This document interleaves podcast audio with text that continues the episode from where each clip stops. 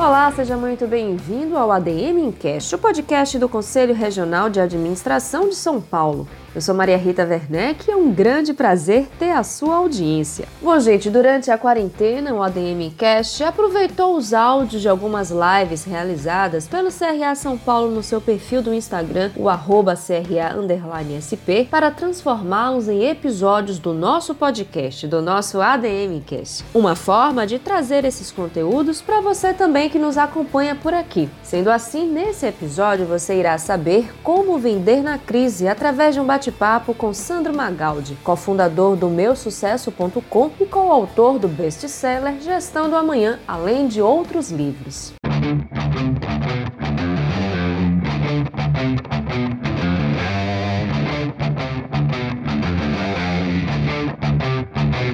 Bom, Sandro, a gente está passando né, por esse momento de pandemia, é, que já é considerada a pior crise a econômica desde a Grande Depressão. Quem está dizendo isso não sou eu, é a diretora da FMI, a Cristalina Georgieva, ela afirmou Sim. isso.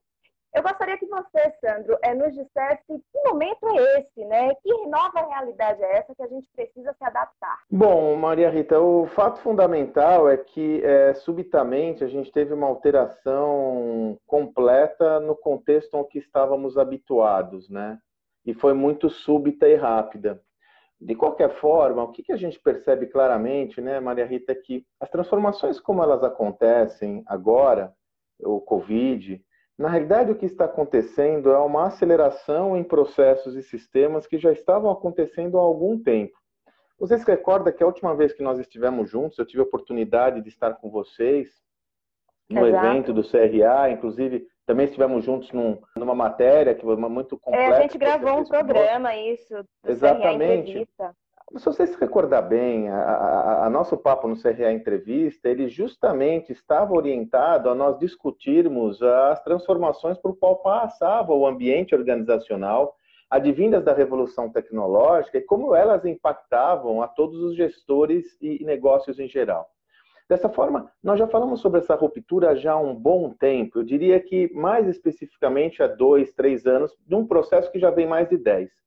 Com o Covid, o que, que está acontecendo é uma aceleração a níveis estratosféricos de um contexto já existente. Por exemplo, a digitalização da nossa vida. Quer dizer, é, não é, não é de agora que nós estamos percebendo, que nós estamos sentindo na pele uma digitalização maior em todos os relacionamentos na nossa, na nossa sociedade, entre nós, entre qualquer um de nós. Isso não é uma novidade, mas com, sobretudo, é, devido ao isolamento, à quarentena, qual que é o contexto que a gente vive agora? Aquilo que era desejável virou obrigatório. Então, nós falamos com muitos administradores aqui, alguns empreendedores. Hoje, uma organização que não consegue ter uma ação no, no, no mundo digital, ela está alijada a, a uma posição absolutamente secundária, desprestigiada nesse processo todo. Simples assim. Não há outra alternativa. Então, esse processo, que é muito dramático, eu sempre faço questão de frisar, né, Maria Rita? Nenhum de nós gostaríamos de estar passando por esse processo. A despeito dele nos reservar muitas lições, muitos aprendizados, eu sempre brinco que eu preferia aprender de outra forma. Eu não gostaria de, para aprender, colocar a vida das pessoas que amo em jogo. Então, é um contexto de muita diversidade, onde nenhum de nós gostaríamos de passar por esse contexto. Porém, é o que temos para hoje. Ah, o que eu vejo de um, um processo que nós devemos rapidamente migrar é o seguinte, Maria Rita: nós temos que ter um entendimento que o mundo já mudou. O mundo mudou, simples assim. Não adianta nos aferrarmos aos preceitos e aos conceitos daquele mundo de dois meses atrás, porque o contexto é outro. Então, o que eu vejo de muito risco é indivíduos não terem um entendimento claro dessa ruptura e continuarem pensando e refletindo da mesma forma que no passado. Eu sei que é um passado recente, eu sei que foi muito súbito. Agora é o que nós temos. Então, nós temos que nos adaptar rapidamente a esse novo contexto. E como você disse no começo da nossa conversa, até para é, driblar os desafios que nós temos hoje, como esse, que de repente algo não acontece a contento, horas, nós temos que cada vez mais desenvolvermos a nossa capacidade de sermos adaptáveis a outro contexto. Não há outra perspectiva a não ser nos adaptarmos a esse novo mundo. Como eu disse, nós não gostaríamos de estar passando por tudo isso. há uma relutância em estarmos nos adaptando a esse novo contexto, mas é o contexto existente. Nós temos de fazer da limão à limonada. Eu lembro que naquela ocasião que a gente gravou o CRA Entrevista, como você mesmo lembrou, a gente já estava falando sobre a necessidade Sim. das pessoas se adaptarem àquela máxima, né? Aprender a reaprender. Exatamente. Só, qual é a minha questão agora? Você acha que esse grande impacto que está acontecendo no mundo empresarial decorre dessa falta de reaprender a reaprender. Por exemplo, as pessoas estavam Boa. esperando as coisas chegarem, mas não, tudo Olha. foi imposto, ou é ou não é. A gente não tem mais aquele tempo, né? Apesar de todo mundo estar tá falando, mas as pessoas estavam ainda na inércia, né? No comodismo. Excelente, e agora Maria Rita. É. Comenta pra gente Minha isso. cara, como eu disse a você, o que está acontecendo agora é uma aceleração de processos já existentes e desafios já existentes. Eu fico ainda assustado quando eu converso com empreendedores, empresários, gestores que falam: puxa, agora eu tenho que ir implantar o meu sistema de e-commerce, agora eu tenho que implantar um sistema de. Agora, o processo de digitalização, como eu mencionei no começo da nossa conversa, ele remonta a mais de 10 anos. Né? Se você for acompanhar esse processo de desenvolvimento com companhias ocupando uma posição cada vez mais central na nossa economia, como a Amazon, como Google, como o Facebook, são companhias recentes, mas elas têm 10 anos. Então, assim, o nosso maior desafio, Maria Rita, ele é justamente proveniente da nossa tendência a sempre buscarmos a manutenção do status quo, a sempre buscarmos a manutenção de termos controle. E subitamente nós nos deparamos com uma situação onde nós não temos controle de nada. Ou melhor, nós temos controle daquilo, dos atos que nós realizamos. Nós temos controle das nossas reações perante a toda essa instabilidade. Então, nós sempre buscamos uma previsibilidade no nosso modo de gestão. As organizações foram construídas para a estabilidade e subitamente essa previsibilidade se vai.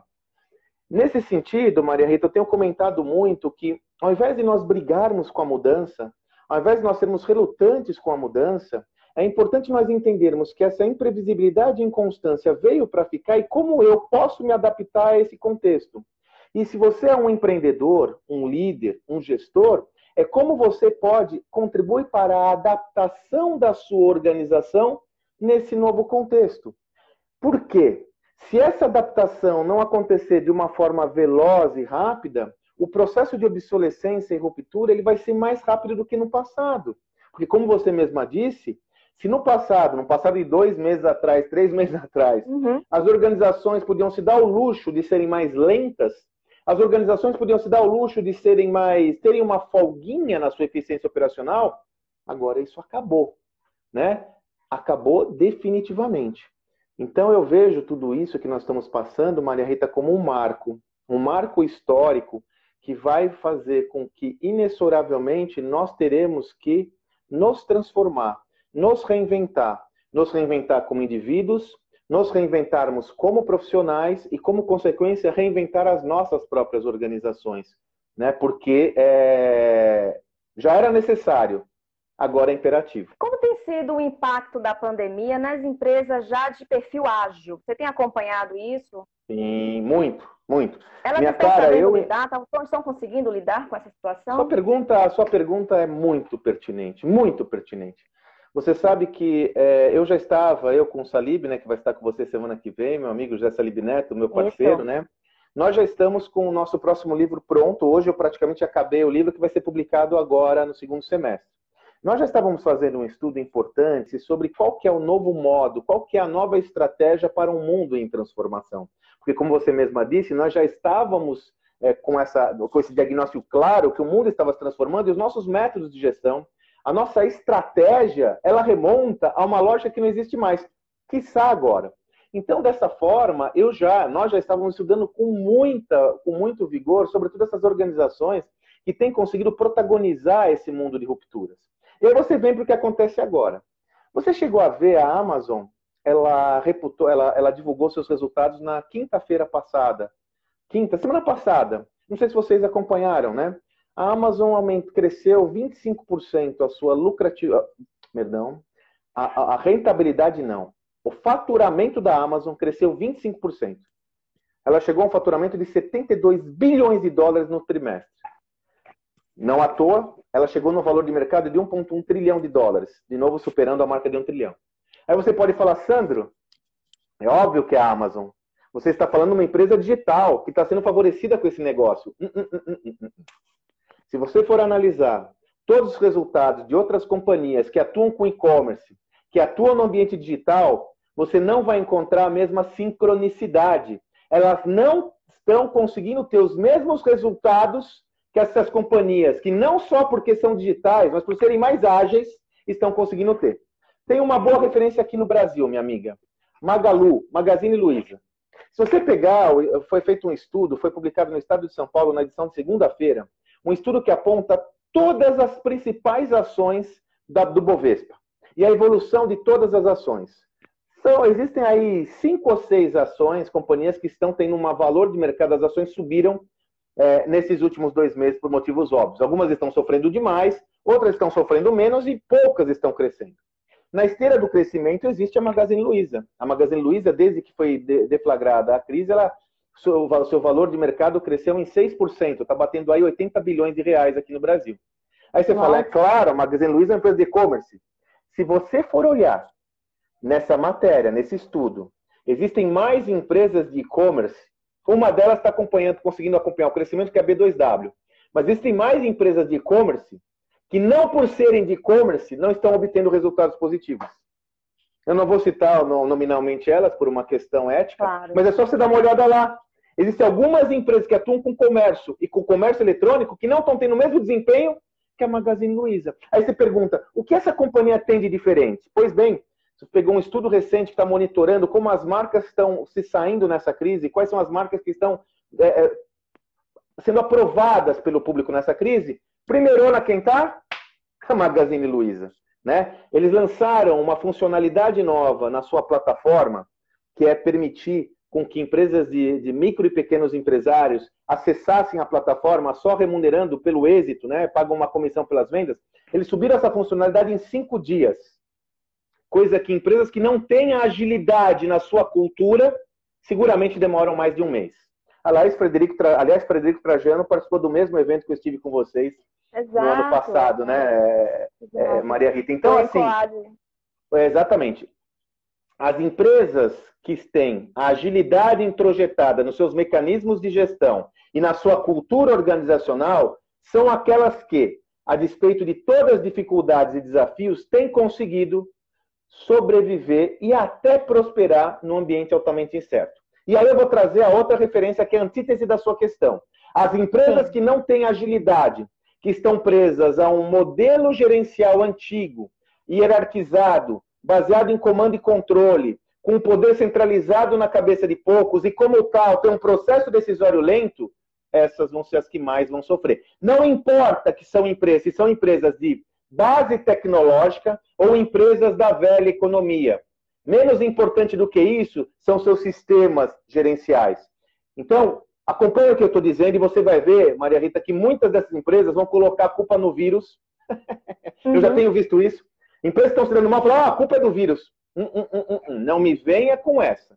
A culpa é de vocês não se abrirem ao novo, não terem a humildade de entender que existe uma nova perspectiva de mercado, não terem a coragem, e aí a Maria Rita citou uma frase que é uma das minhas preferidas, de Alvin Toffler, o analfabeto do século XXI não vai ser aquele que não sabe ler ou escrever, mas aquele que não sabe aprender, a desaprender para aprender novamente. Simples assim, né? É, é, é, a capacidade que você tem de reaprender, de desaprender para aprender novamente. Porque se não for capaz de desaprender, de ter humildade, de, se, de, de soltar o conhecimento que não serve mais, você não dá espaço para o novo. Essa frase, né, Maria Rita, que veja Alvin Toffler, ele, ele, ele, ele, trouxe essa frase a nós em 1997, minha cara. Imagina. A internet dava seus primeiros passos. Ela é mais. Pois é, ela é mais atual do que nunca. A capacidade de desaprender, a, a a desaprender, a reaprender para aprender novamente. É tão simples quanto isso. Diante de toda essa sua explanação, a gente também fala de específicas habilidades, né? Que é necessária Sim. que um empreendedor, Sim. que um empresário, enfim, quais são essas, ou pelo menos as principais que você destacaria para a gente? O que é preciso uh, um empresário, um empreendedor desenvolver nesse momento, se é que ele já não, não, não as despertou, mas ele não está conseguindo implementar, né? Vamos lá, outra excelente questão, Maria Rita. Eu vou, eu vou só trazer duas, são várias, diversas, mas eu quero trazer duas Sim. dimensões para quem está nos assistindo. A principal competência a ser desenvolvida nesse mundo, eu já falava isso antes, agora então nem se fala, é a capacidade de aprender. E eu explico por quê. Veja bem, num mundo altamente instável, imprevisível e volátil, não é mais um mundo com respostas prontas. Já não era esse mundo há dois meses atrás, que está agora. Nós perdemos aquela a condição de termos respostas prontas para tudo. Porque no mundo previsível, as respostas estavam postas. Eu conseguia ter uma visão mais clara de causa e consequência. Eu conseguia ter uma perspectiva muito mais racional das minhas ações. Pois bem, no mundo onde você não tem mais essa estabilidade como padrão, onde a imprevisibilidade das cartas, você não tem mais as respostas prontas. Aí é demandado a sua capacidade de fazer perguntas transformadoras para, em cima dessas questões, você se transformar. Dessa forma, cabe aqui a sua alta capacidade de aprender com o meio, de estar aberta e aberto ao que está acontecendo no seu contexto. Porque se eu não tenho a resposta pronta, qual a alternativa? Aprender a aprender continuamente. E a boa notícia, Maria Rita, é que nunca foi tão fácil aprender, nunca foi tão acessível aprender. Na minha geração, se você desejasse se aprofundar sobre determinado tema, ou você tinha um conjunto de uma enciclopédia com um conjunto de fascículos, uhum. né, de 13, 16 fascículos, ou você tinha que se deslocar a uma biblioteca, você não tinha disponibilização de informação e conhecimento à sua mão. Além disso, a aquisição de conhecimento era cara, dispendiosa. Tanto que é daquela época que se falava que o conhecimento é um diferencial competitivo. Veja, o acesso ao conhecimento não é mais um diferencial competitivo, porque o conhecimento está disponível a tudo e a todos em vários meios, inclusive sem custo algum. O que nós estamos fazendo agora não deixa de ser um construto de aprendizado, onde eu estou compartilhando com você um conhecimento que pode ser valioso uhum. a seu repertório de forma totalmente gratuita e acessível. Você encontra conteúdos incríveis disponibilizados gratuitamente. Agora, qual que é a grande mudança em relação ao meu viés, ao meu modus operandi para aprender, o meu tradicional modus operandi para aprender, que eu tive que me reinventar? No passado, quem definia o que eu ia aprender era uma entidade, né? Era uma universidade, era uma instituição de ensino que me falava o que eu tinha que aprender, quando eu tinha que aprender e como eu tinha de aprender. Então, a minha geração e todas as, todas as antecessoras e um pouco das sucessoras se habituou a delegar seu processo de aprendizado ao outro, a um terceiro. E aí nós perdemos a nossa capacidade de inquietude perante o conhecimento, de curiosidade, de desconforto perante aquilo que eu sei. Então, minha amiga, ó, a capacidade de aprender, topo da lista. E eu quero trazer uma, uma emocional, uma competência socioemocional. Resiliência. Resiliência, minha cara. Olha, como eu disse no começo da nossa conversa, ninguém gostaria de estar passando por que a gente está passando, né? Você tem que ter muita resiliência para suportar toda essa incerteza. E essa resiliência você só vai encontrar consigo mesma, consigo mesmo. Você não vai encontrar com outro, não vai, não vai conseguir encontrar isso num fator externo. Por isso que é o autoconhecimento, e ontem eu fiz uma live com um grande amigo, o Rossandro, né, um psicólogo incrível, e nós falamos muito sobre isso, sobre como. Olha, olha que aparente paradoxo, Marita. No mundo onde a tecnologia é onipresente, um dos principais elementos de transformação é a humanidade. Olha que paradoxo, né? O que vai nos tirar desse contexto não é nenhuma tecnologia transformadora, nenhum, nenhum sistema maravilhoso, é a nossa humanidade. E aí, nessa humanidade, para que você possa desenvolver todo o seu potencial, você tem que estar equilibrado emocionalmente. A resiliência é fundamental. E, e, tem que ser uma habilidade, uma competência socioemocional, Maria Rita, que você tem que desenvolver urgentemente. Porque, a despeito de todo o nosso otimismo, ao que tudo indica, esse cenário de instabilidade ele vai ser uma constante na nossa vida. Alguns Sim. estudiosos, inclusive, já mencionam que daqui por diante outras pandemias como essa vão aparecer. Nós vamos suplantar essa, mas talvez daqui a décadas apareçam outras. Então é mais do que chegada a hora de nós nos prepararmos para um cenário altamente adverso. Resiliência é outra competência socioemocional. Então, eu trago duas para a gente ter como, como referências, né, Maria Rita? Capacidade de aprendizado e resiliência.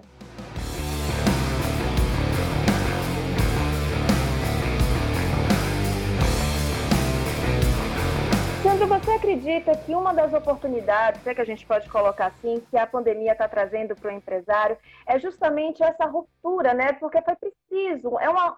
É, é, é eu não sei nem explicar para você a palavra exata, mas se falava muito de disruptivo, né? Que é disruptivo, é. isso é disruptivo, a empresa é disruptiva, mas de fato a disrupção aconteceu agora. Então, essa é a grande oportunidade desse momento. É, minha amiga, é, é, a sua colocação é muito precisa, inclusive o tom que você deu a ela, né? É inegável que falar em oportunidades geradas pela pandemia nos causa uma, um certo estranhamento. Você está coberta de razão. Realmente é um contexto é, muito desagradável, penoso e por aí afora. Uhum. Mas existem oportunidades, né? Como todo contexto de adversidade, todo contexto, aliás, seja de diversidade ou não, existem oportunidades. É inegável que uma das oportunidades que nós estamos sendo empurrados a ela é definitivamente nos abrirmos ao novo. Veja, Maria Rita, a inovação. Né? Vamos lá em outro tema tão caro para o ambiente empresarial, que é a inovação. De novo, um tema que eu tenho explorado desde, o, desde que uhum. nós escrevemos o Gestão do Amanhã. Ele, nós publicamos ele em março de 2018. A inovação, nós temos defendido a tese que as empresas prósperas dessa nova geração são as empresas que são capazes de inovar constantemente. Por quê? Pela primeira vez na história da humanidade, ouça essa, essa referência que é importante para você que está aí comigo. Pela primeira vez na história da humanidade, é mais perigoso você ficar parado do que se mover. É mais perigoso a empresa ficar parada do que se mover. Nós estamos observando empresas sucumbirem não porque fazem com excelência a mesma coisa com frequência, Empresas estão sucumbindo por não tentarem fazer o novo. Empresas estão sucumbindo, ou melhor, desculpe, empresas estão sucumbindo não por tentar fazer o novo, empresas estão sucumbindo por fazer a mesma coisa com excelência muito tempo. Isso é diferente do passado, tanto que nós vivemos na égide da melhoria incremental. Eu vou melhorando incrementalmente a minha, na minha operação, eficiência operacional na veia, porque eu tenho essa previsibilidade. No mundo onde você não tem mais a vantagem competitiva sustentável, toda vantagem competitiva é transitória, é imperativo você inovar. Então, se eu posso falar, né, Maria Rita, em uma oportunidade desse contexto, é colocar definitivamente na pauta de todos, executivos, gestores, trabalhadores, líderes empresariais, empreendedores, a inovação como um pré-requisito básico. E eu tenho uma boa notícia, né, Maria Rita, que é o seguinte: o nosso custo de oportunidade caiu a zero. O que é o custo de oportunidade? No passado, você estava aí gerenciando o seu negócio, estava indo muito bem ou bem não muito bem, mas estava indo regularmente uhum. bem, você fala, puxa, eu tenho que inovar, eu tenho que pensar diferente, eu tenho que trazer uma nova solução. Aí você pegava aquele novo projeto, porque inovar dá trabalho, você via aí e falava, hum, eu vou inovar agora? Ah, deixa aí. Eu vou continuar fazendo o que eu estou fazendo, que está me dando os recursos necessários, depois eu inovo. Então, o seu custo de oportunidade era razoável, o custo de oportunidade da mudança era razoavelmente alto, porque a opção que você tinha fazia sentido, mesmo que não fizesse. Eu já alertava, não fazia, mas você achava que fazia sentido. No mundo como atual, você perdeu as suas bases de receita convencionais. Então, seu custo de oportunidade foi ao chão. Então, se você tinha algum medo, algum receio de inovar, e veja, eu não estou falando só para o empreendedor, só para o líder. Eu estou falando para você como indivíduo. Se você tinha algum medo de inovar, de ousar, de buscar outros caminhos para a sua carreira, de buscar outros caminhos para o seu negócio, esse medo ele já foi derivado de uma situação que está existente. Então, o seu medo não é de fazer o novo. O seu medo tem que ser de ficar parado. Você percebe? Então, se existe, para finalizar aqui essa fala, né, Maria Rita? Se existe um contexto de oportunidade, é de novo, finalmente, definitivamente, inovação e a minha capacidade de me transformar está no topo da agenda de qualquer indivíduo no planeta. Definitivamente. Perfeito. Bom, a gente tem aqui, eh, Sandro, uma pergunta do José Antônio Prudente. A questão não é vender, mas o que vender? Isso se aplica nesse momento? Depende Sim. do seu produto? Vamos lá. Eu adoro esse tema, né, Maria Rita? Porque afinal, no primeiro momento da pandemia, foi necessário, como não poderia ser diferente, que todas as organizações voltassem à base. E voltando à base, primeiro, a primeira preocupação foi caixa. Né? Então eu, eu, eu, diminuo, eu recuo, eu, eu, eu diminuo as minhas despesas totalmente, renegocio todas as minhas despesas e vou fazer com que a minha organização praticamente respire com aparelhos. É, só que, como eu sempre digo, não adianta nada você só atuar na sua gestão de custos se você não conseguir gerar novas vendas. Porque a venda é o oxigênio da organização. Então, seu coração, você pode estar com o coração legal, você pode estar todo em ti. Se você não conseguir respirar, você não vai vender. Pode ser uma, uma, uma, pessoa que faz exercício físico, se cuida, mas se você chegar numa situação que você não tem oxigênio, você sucumbe. Vendas é oxigênio da empresa. Então, é fundamental nós darmos o mesmo peso à redução de custos à geração de vendas. E a grande questão, é, é, e veja, primeiro a observação, o Zé Antônio é muito boa. Quando eu falo do o que vender, é justamente proveniente de uma perspectiva, que é a seguinte: o que eu vou vender agora deve ser totalmente orientado a uma demanda clara e evidente do meu cliente. Ah, Sandro, mas isso é uma obviedade. Mais ou menos. Até então, quando você tinha uma demanda maior, você podia ter o risco de focar a sua atuação em produtos ou serviços que eram simplesmente é, good enough, como diz o americano, bom o suficiente. Num contexto como o atual, não tem mais essa possibilidade. Então, para que você seja bem sucedido, você tem que ter, um, você tem que desenvolver um, um movimento que é imperativo, que é migrar sua atenção da sua oferta de valor para o universo do cliente. Migrar sua orientação do seu negócio para o negócio do cliente. Pode ser, pode soar estranho o que eu vou dizer agora, mas agora é a hora de mais do que você bater a sua meta, você ajudar o cliente a bater a meta dele, porque desta forma você vai conseguir gerar resultados. Então eu tenho comentado muito, Maria Rita, que esse é o momento de, primeiro, criar valor ao cliente para depois capturar valor financeiro. Possivelmente, algumas ações que você vai desenvolver podem ser ações, inclusive, voluntárias. Por quê? Muitas vezes, eu tenho que entender que o seu cliente também está na mesma circunstância que você. Alta dose de instabilidade, suas fontes de receita também serem colocadas em jogo. Mas, se você desenvolve uma uma, uma iniciativa de criação do valor ao cliente, mesmo que não represente uma remuneração no curto prazo, mas que isso vai lhe conferir uma maior conectividade a esse cliente, e como tal, assim que possível você consegue vender algo, está valendo. O mais importante nessa situação toda é você não ir com tanta sede ao pote. Não ir com tanta sede ao pote. Como o Zé Antônio falou, eu entendo que ele quis trazer para nós do que vender, é ao invés de você ir tal qual urubu em carniça, querendo vender a qualquer custo para o seu cliente, é você dar um passo atrás, se conectar com o seu cliente, estabelecer um relacionamento muito mais forte e, a partir desta leitura, conseguir oferecer algum tipo de serviço ou produto ao seu cliente. Não há outra alternativa. Não existe outra alternativa. É necessário você desenvolver um processo comercial onde, primeiro, você se orienta à necessidade do cliente, buscando entender o mundo com os olhos do cliente. A partir daí, você revê a sua proposta de valor, constrói uma nova proposta de valor, se conecta com o cliente, buscando construir, mostrar para ele que você está legitimamente interessado no negócio dele, e aí sim você vai fazer a abordagem comercial. É um processo, é um sistema orientado a entregar valor nesse momento. Fala um pouquinho sobre esse assunto. Qual a importância né, das empresas reverem essa questão da cultura organizacional nesse momento? Maria Rita, vamos lá. O que é a cultura de uma empresa? A cultura de uma empresa é o seu sistema de pensamentos. Ou seja, é a filosofia da empresa, é o jeito de ser da empresa. Como a cultura de uma empresa é forjada? Ela é forjada ao longo da própria história da organização. E se nós formos enxergar a história das organizações nas últimas décadas, Maria Rita, nós nos encontramos antes da, até da revolução tecnológica, e portanto, eu estou falando antes da pandemia, nós nos deparamos com um contexto de pouca competitividade, onde as organizações se esmeraram a ser o quê? Eficientes operacionais. O foco era a busca e obtenção da maior eficiência operacional possível.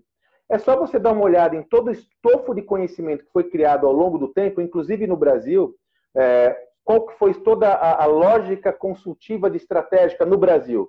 Busca de eficiência operacional ao extremo, corte de custos ao extremo e obtenção de resultados financeiros do curto prazo. E não há nada de errado nisso. Não há nada de errado nisso. Foi um modelo que serviu para uma época. Essa época, que era muito mais estável, fazia sentido esse modelo.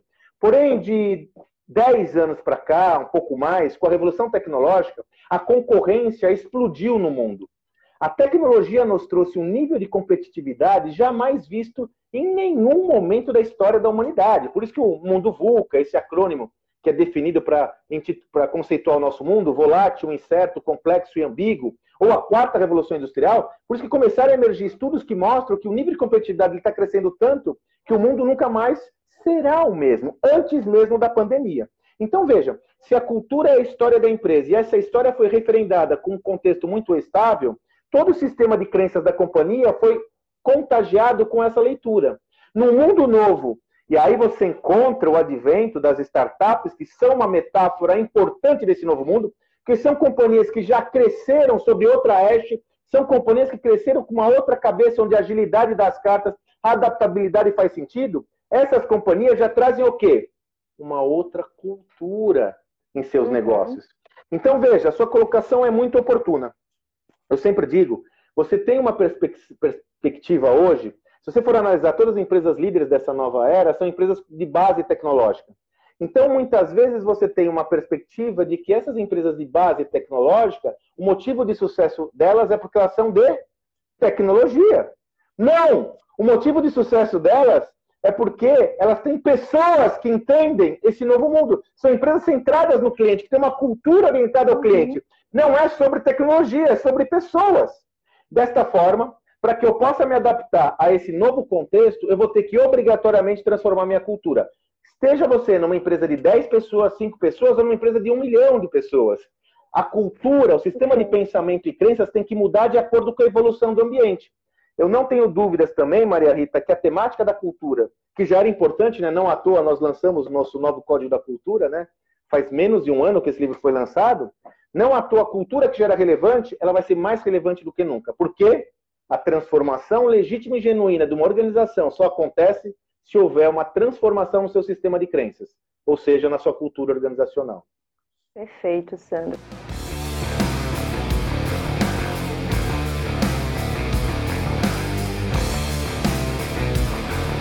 Vamos partir agora para um tema que está dentro de tudo isso que a gente está falando, que é o e-commerce. Uh, o que, é que você fala, fala, Sandro? Na verdade, é uma pergunta que eu quero te fazer pessoal. Ah, muitas ah. empresas, muitos empresários estão felizes da vida porque tiveram uma, um aumento na margem de venda online. Só que a gente sabe que, nesse Exato. momento, não tem que ser mais um ponto de venda o e-commerce. Ele já tem que estar inserido perfeitamente na organização, porque eu acho que é uma questão até de sobrevivência. Tô certo? Eu queria que você contextualizasse um pouco essa Amiga, minha colocação se vocês forem dar uma olhada no meu perfil do Insta, no domingo, que dia foi domingo? Dia 3, né? 3 de maio, Sim. dá uma olhada lá. Eu justamente fiz um post sobre esse tema, é, utilizando uma excelente entrevista que o Fábio Coelho, presidente do Google do Brasil, deu ao jornal Estado de São Paulo, se eu não me engano, no dia 1 foi veiculada essa, essa entrevista, dia 1 ou dia 2. Nessa matéria, o Fábio, com muita propriedade de quem está à frente de uma organização revolucionária, comenta: Minha gente, eu tenho visto empreendedores, empresários comemorarem que estão passando as suas vendas digitais de 10% para 20%. É claro que é uma conquista, mas é muito pouco. O fato fundamental, Maria Rita, é que nós, nesse mundo estável e previsível, nós encaramos a internet apenas como um canal de vendas, como você comentou. E, na realidade, o digital tem que estar introjetado em todas as nossas práticas. Eu, há um bom tempo, tenho falado, inclusive, que essa temática transformação digital, nós deveríamos, inclusive, tirar essa palavra digital desse termo. Porque a transformação não é digital. A transformação é organizacional, já que o digital está entranhado em todas, deve estar entranhado em todas as nossas práticas, porque ele faz parte da nossa vida. Então, eu ainda tenho muita dificuldade, Maria Rita, em entender empresas que, por exemplo, agora, quando estão migrando para o digital, você vai fazer uma compra pelo, pela internet e tal, e você vê que demoram 15 dias para entregar alguma coisa. Aí é simples, né? Eu peço um rap e ele vai comprar aonde for e me entrega no dia. Meu Deus! Nós temos, é de novo, uma mudança de mindset, uma mudança de modelo mental. Quando, quanto mais nós vamos esperar para entender que o mundo ele derivou para o digital, vai derivar mais rapidamente agora, e você tem que construir toda a sua organização baseada nisso. A sua cadeia de valor tem que ser toda construída sobre essa lógica. Veja, Maria Rita, É, se nós formos estudar por que uma empresa tem um processo de logística que leva tanto tempo para fazer uma entrega que acontece no meio digital, você vai se deparar com um contexto que esse processo ele leva muito tempo porque a cadeia de valor da organização ela foi construída não para entregar para o cliente, não para chegar no cliente, mas para fazer as suas entregas num ponto de venda específico. Isso é uma realidade, uma realidade que é quase que endêmica. Veja essa história, quer dizer, se eu sou uma empresa aonde a única forma que o cliente tem de se relacionar comigo é indo para o meu ponto de venda, eu posso questionar se essa empresa é orientada ao cliente ou não. Ela se estruturou totalmente para um modelo sem pensar no, no, no, modal onde ela chegasse junto ao cliente. Uhum. Então não adianta nada ela montar o e-commerce dela, não adianta nada ela montar o canal de vendas dela, ela tem que montar toda a sua cadeia de valor estruturada de modo a atender, o, atender uma demanda do cliente que está à distância. Então eu Perfeito. tenho que olhar a minha cadeia de valor do começo ao fim. Começa na jornada do cliente e a partir da jornada do cliente, que começa muito antes dele fazer a compra no seu negócio, a jornada do cliente começa quando ele está pensando em se relacionar com o seu negócio, pega essa jornada e analisa ela do começo ao fim, até o pós-venda, e entende como você pode gerar uma experiência extraordinária ao seu cliente e como você vai adaptar a sua cadeia de valor para tornar possível isso. O digital não é um canal, ele deve estar no centro do seu negócio. Deve estar nas veias da empresa, das empresas é. já, né? No Correndo DNA, exatamente. Perfeito. E aí, né, Maria Rita, por isso, exatamente, você vai até fazendo, pegando uma carona na sua fala, por isso que as empresas mais jovens têm tanta facilidade, têm muito mais facilidade do que as tradicionais de lidar com esse contexto. Porque elas já nasceram dessa forma. É mais, vou fazer uhum. uma, uma analogia, né, Maria Rita? É como aquele jovem, aquela criança, né, que vai se relacionar com o digital perto de alguém que tem mais idade. Isso. Não é nativo, né? Sim, exatamente. Sandra, as pessoas agora né, estão pensando em solucionar os problemas do momento, estão pensando no presente, Sim. fazendo algumas contextualizações sobre possíveis futuros. Na Sim. sua opinião, qual é o momento perfeito, Excelente o ideal? Se a gente pode falar de coisas ideais nesse momento, que a pessoa tem que parar um pouco, né? Não, vamos frear aqui o presente, mas já vamos nos projetar, nos planejar para o futuro. Porque o futuro, mais incerto do que ele será, é impossível, né? Impossível, né? Não sei como seria, né? Não sei como é, seria, né, Maria Rita? A sua questão momento, é... Né? A sua questão é muito rica. Ela demandaria a gente investir um tempo para abordá-la, mas eu quero trazer duas dimensões importantes para que são aparentes paradoxos.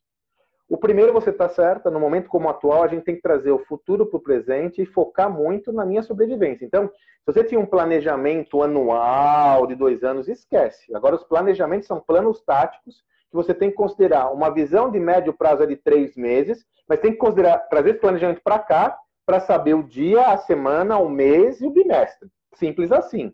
Agora é guerra, guerra é sobreviver para depois prosperar. Agora, qual que é o paradoxo, minha amiga? Se você só ficar focada no presente e não construir as bases para o seu futuro, quando ele chegar pode ser tarde demais. Então, o paradoxo é o seguinte: eu tenho que olhar o presente, mas concomitantemente a isso, eu tenho que olhar o meu futuro. O meu futuro. Como faço isso? Como viabilizo isso? Uma das alternativas vem, inclusive, do mundo das startups, Maria Rita, dos métodos ágeis né? Vem da, de todas essas metodologias ágeis, como Scrum, Squad, Sprint, todo essa, esse set de métodos ágeis. Qual é uma. Por que, que eu digo isso? Uma possibilidade. Você vai olhar o futuro e buscar entender aonde você quer estar, qual, como, melhor, melhor ainda, como você deve estar posicionado perante a todas as incertezas num período mais largo, de um ano que seja. Você vai fazer um exercício e falar: bom, se o caminho for por esse lado, eu tenho que migrar para esse. Agora, o seu plano tático, você vai desdobrar esse objetivo em metas menores. Por isso que eu digo que tem a ver com métodos ágeis. Você vai desdobrar sua meta em pequenos compartimentos e realizar experimentos de curto prazo. Então, por exemplo, se você entende que você tem que ser uma empresa totalmente digital, daqui a um ano, ou você é uma empresa totalmente digital ou você está morta, você vai falar: o que é uma empresa digital? O que eu tenho que fazer para ser uma empresa digital? Quais são as premissas que eu tenho que realizar no negócio para ser uma empresa digital?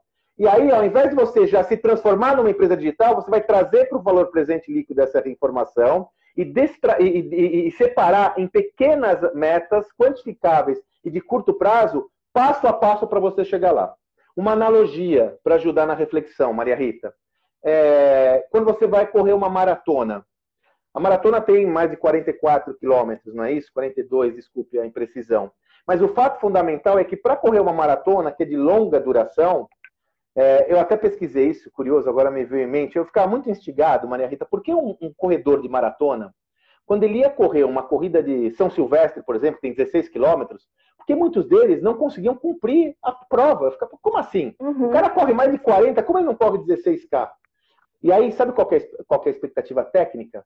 O indivíduo, o atleta, que começa a correr uma corrida de fundo, de mais curta, sem preparação é aquele que já começa a prova pensando no final, pensando nos 16K. Então ele não faz um planejamento de fracionar a prova. Então ele sai a milhão, gasta muita energia e olha, o indivíduo que consegue fazer 42 quilômetros não consegue fazer nem 15. Por que, que eu trago essa Sim. analogia? Os 42 quilômetros, se você ficar, querer fazer os 42 quilômetros já olhando o fim e sair a toda para ser uma empresa digital, só para citar o exemplo que eu dei, você vai morrer na uhum. praia nos 16 já está. Não. Uma maratona se cumpre como? Você fraciona toda a prova, começa nos 5K, 10K, 15, 20, 25, e quem corre sabe. Você chega lá nos 30K, tá assim, se matando, não sabe se vai conseguir ou não. Você olha para frente e fala: Nossa, só falta 12? Quantas vezes eu já treinei 12? Agora eu consigo. Sacou? Então, como analogia, e essa é uma analogia que eu digo, ela está muito presente nos métodos ágeis de gestão, porque eles compreendem você desenvolver gestão baseada em projetos, fracionar projetos em pequenos sprints ou squads. Você pega uma, já pensa no, no futuro agora, mas traz para o valor presente, realizando ações concretas para esse futuro. Porque se você demorar para pensar no futuro, ele está vindo cada vez mais rápido. E quando ele chegar, mais pode rápido. ser tarde demais. Danado, né? Não tem jeito. Exatamente, não tem jeito. Bom, Sandra, a gente já está caminhando né, para o final da nossa live e eu tenho perguntado para todos os meus convidados uh, que tipo de ensinamento essa crise né, provocada pela Covid-19 deixará para o mundo empresarial. Eu Muito queria saber bom. de você, de acordo de com tudo isso que a gente falou hoje, que você brilhantemente trouxe aqui para a nossa live, o que você acha que vai ficar de positivo e que pode ficar de negativo? Minha amiga, eu não tenho dúvidas que o que essa crise vai nos deixar de positivo é o entendimento da nossa pequenez.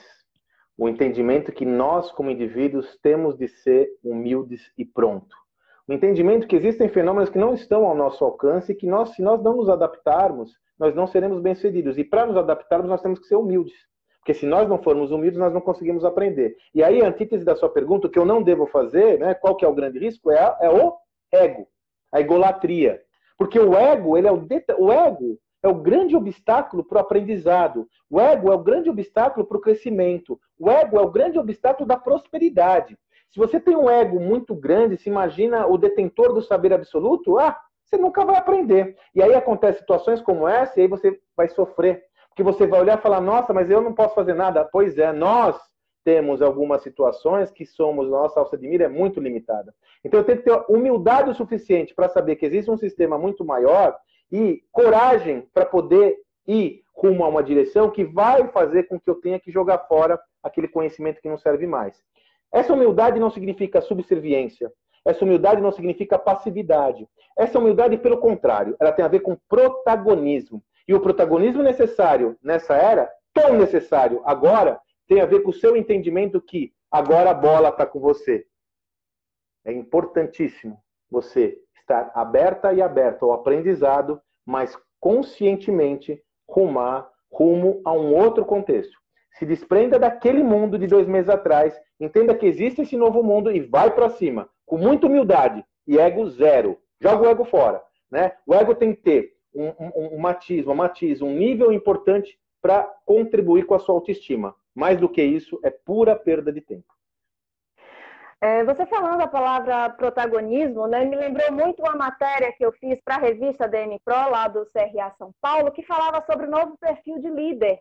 E o líder novo, o líder do momento, ele é, valorizava os seus colaboradores, dando protagonismo, né?